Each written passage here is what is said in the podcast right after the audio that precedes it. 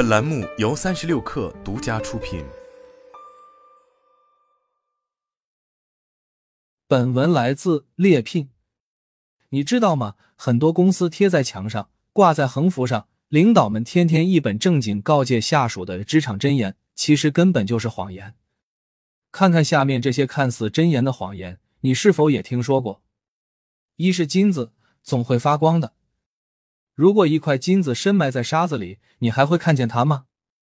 职场也是一样，如果你的闪光点没有被看见，别人还会认为你是块金子吗？根本不会。阿秋很有能力，却一直没升职加薪，只好离职了。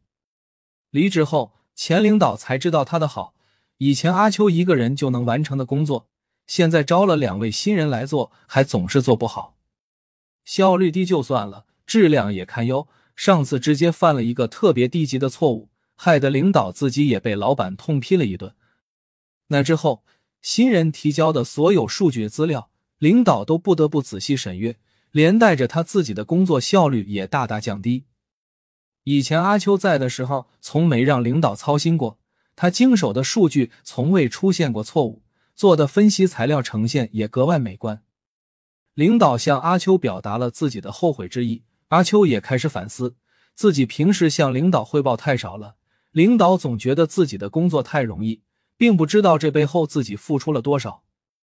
为了数据统计快速准确，他自学了 Excel 各种函数；为了呈现漂亮，他学习了 Tableau 数据分析软件。所以，别人做一天的工作，他二小时就能完成。可这一切，领导并不知道。职场中有才华的人不少，可为什么领导看不见？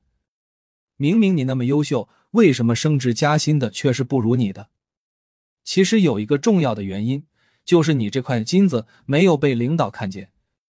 正如何炅曾说的，在职场有限的机会里面，我没有办法去猜这个人是不是合适。我没有办法把一个机会给我不了解的人。人在职场要修炼的不仅有技能，还有显现度。你要积极主动和他人互动，充分展示自己，让别人看见你的优点。只有让自己被看见，你才会有更多可能。二公司就是你的家。曾经一位入职龙湖集团两个月的新员工，在员工论坛感慨公司像家一样温暖，遭到董事长吴亚军的炮轰。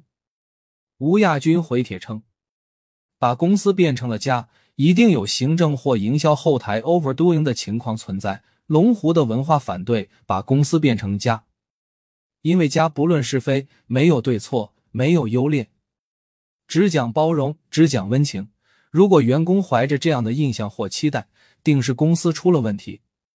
温柔乡是英雄种，如果给了大家家的感觉，一定要令管理层警惕。对龙湖的企业文化，吴亚军说：“我今天开宗明义告诉大家，龙湖从成立第一天起反对家文化。我们的关系首先是工作关系。龙湖讲初心，讲价值观，但也讲结果导向。”也讲 KPI，也讲交付，也讲淘汰，主要是让大家不要有错觉。和那些倡导家文化的老板相比，吴亚军堪称人间清醒。太多公司倡导员工把公司当作家，公司培养员工，员工得到了成长，员工需要感恩公司。可真相是，公司不是员工的家，员工也不必感恩公司，员工和公司之间是平等的。我们付出劳动，为公司创造利润和价值，公司为我们的劳动付薪，我们和公司是价值交换的关系。为什么要感恩公司呢？任正非也曾旗帜鲜明的说：“员工不需要感恩公司，各取所需而已。员工要感恩公司，那肯定是我做错了，因为一定是员工的能力不够，而华为给他的超过他本身对公司的贡献。如果一定要提感恩的话。”公司应该感谢所有的员工，如果没有他们的努力奋斗，就没有今天的华为。好公司是靠契约精神来维系与员工的关系，而不是靠打情感牌做链接。不把公司当作家，你就不会把所有的情感需求都寄托在公司上了。遇到降薪裁员，你也不会愤愤不平了。遇到如何平衡好工作和生活，你也能做出正确的选择了。三有能力的人到哪儿都一样。我在一家传统车企工作，身边有不少优秀的同事，他们都是九八五名校毕业，又有多年的工作经验。可随着新能源汽车时代的到来，传统车企正在走向没落，我们公司也不例外。我们公司生产的是燃油车，发动机是关键总成。可是新能源车不再需要燃油发动机，未来我们所有的基于燃油发动机的设计、开发、制造等岗位都将不复存在。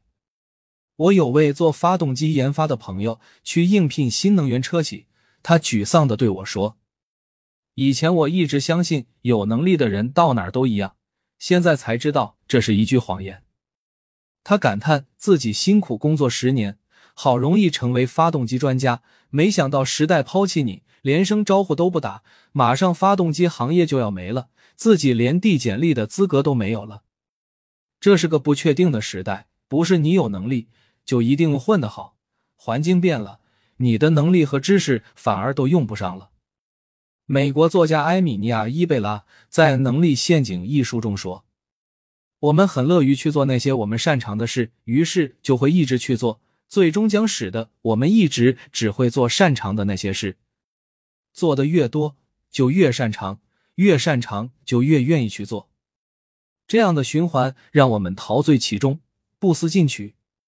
当所有的时间都被自己擅长的工作占满了，你就没时间去研究新业务、锻炼新能力，这将制约你的发展，让你在其他方面无法突破。如果有一天你所擅长的业务和能力突然没用了，那时候你后悔也晚了。四跳出舒适区才能成长。总听到这种话，要逼自己走出舒适区，不走出舒适区，你这辈子就完了。我并不赞同。比如网上有篇文章，为什么厉害的人闹钟都定在五点五十七分？他告诉我们，早起是摆脱平庸的第一步。人生的奇迹都发生在早上八点之前。当全世界还没有吃上早餐的时候，那些一流的成功人士已经完成多项日常活动，并朝着他们向往的生活迈进了。自从看了这篇文章，我开始跳出舒适区，早上不再睡懒觉。结果发现自己真不行，一旦早起，我整天都疲惫不堪。我发现自己是个夜猫子，到了晚上精神抖擞，做事高效。所以我习惯晚睡晚起，每天多躺一会儿被窝，才能让我充满能量，元气满满，开启新的一天。舒适区为我们提供了一个安全、舒适的空间，在这里我们感到舒服、自信。突然跳出舒适区，面对新的挑战和压力，会让我们焦虑、恐惧。就像一个学游泳的人，突然把他扔到深水区。他只有恐惧，根本谈不上学习，还不如先在浅水区好好练习。其实，在舒适区内探索和尝试，逐渐扩大自己的舒适区，一样能成长。Susan 是个大家公认的业务能力优秀的 HR，他没有在舒适区睡大觉，而是把自己的工作经验进行总结，形成课件，成为公司优秀的内训师，给新入职的大学生培训，给各单位 HR 讲课。再后来，他在网上开了专栏和咨询，业余时间给年轻人答疑解惑、修改简历、辅助面试、教学相长。在一次次的咨询中，Susan 也在不断成长，还有了不菲的收益。与其跳出舒适区，不如扩大舒适区，也许你能成长得更快。当你有清醒的认知，就能识别各种真实的谎言。愿你有一双慧眼，看清职场真相。